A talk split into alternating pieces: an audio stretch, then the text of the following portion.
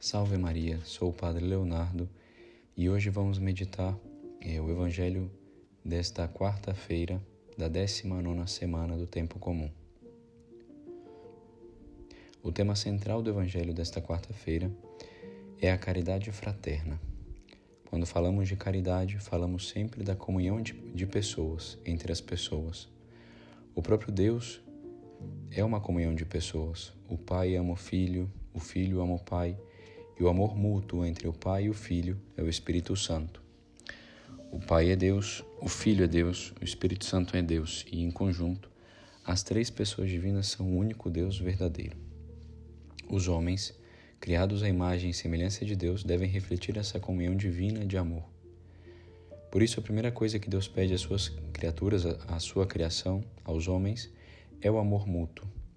E Jesus, no trecho do Evangelho de hoje, afirma com autoridade: Pois onde o dois ou, ou três estiverem reunidos em meu nome, ali eu estou ali no meio deles.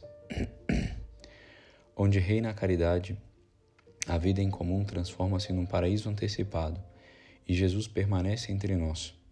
Mas onde triunfa e reina o egoísmo, a existência humana tende à perdição eterna.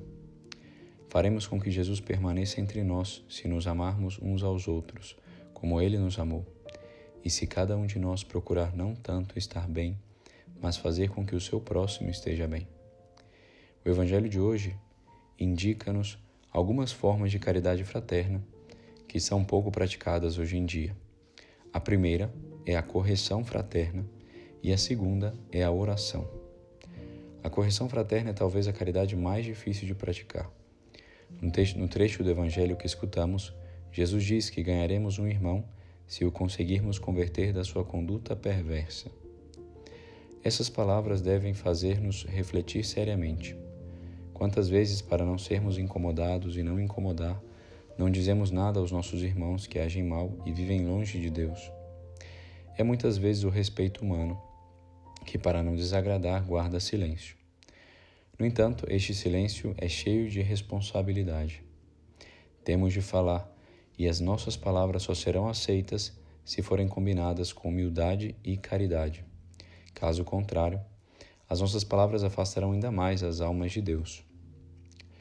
Se o teu irmão pecar contra ti, diz o Senhor, vai corrigi-lo, mas em particular a sós contigo.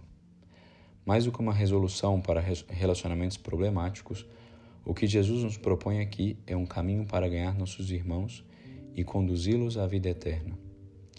Dentro da comunidade cristã, portanto, as exortações não têm o propósito de simplesmente fazer justiça, como se estivéssemos cobrando uma dívida.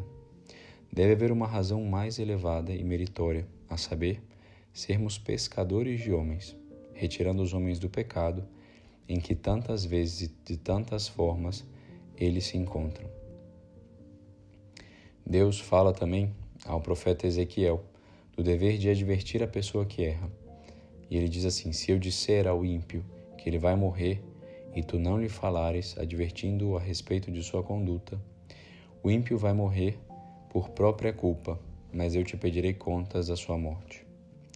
Naturalmente, não podemos ser indiferente, indiferentes ao, ao erro dos outros. Muita, mas muitas vezes, onde os conselhos não são aceitos e as palavras não chegam, sempre é de grande eficácia a oração. Eis a segunda forma de caridade que o Evangelho hoje nos indica. Depois da correção, devemos rezar. A eficácia da oração, sobretudo da oração em comum, é posta em evidência por essas palavras de Jesus.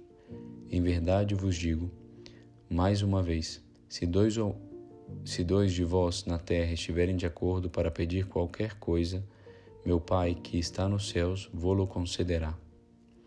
Um sacerdote que mais tarde se tornou bispo de Praga e cardeal, costumava dizer que quando tinha de chamar a atenção de um irmão que tinha cometido um erro, fazia com palavras humildes e cheias de caridade. Chamava-o a atenção algumas vezes. Depois, quando percebia que suas palavras não surtiam efeito, não dizia mais nada e limitava-se a rezar e a oferecer sacrifícios. Os efeitos desejados não tardavam a chegar. No fim, conseguia sempre a tão desejada conversão e correção. Imitemos também nós este belo exemplo e compreenderemos que a oração pode conseguir muito mais do que as melhores palavras.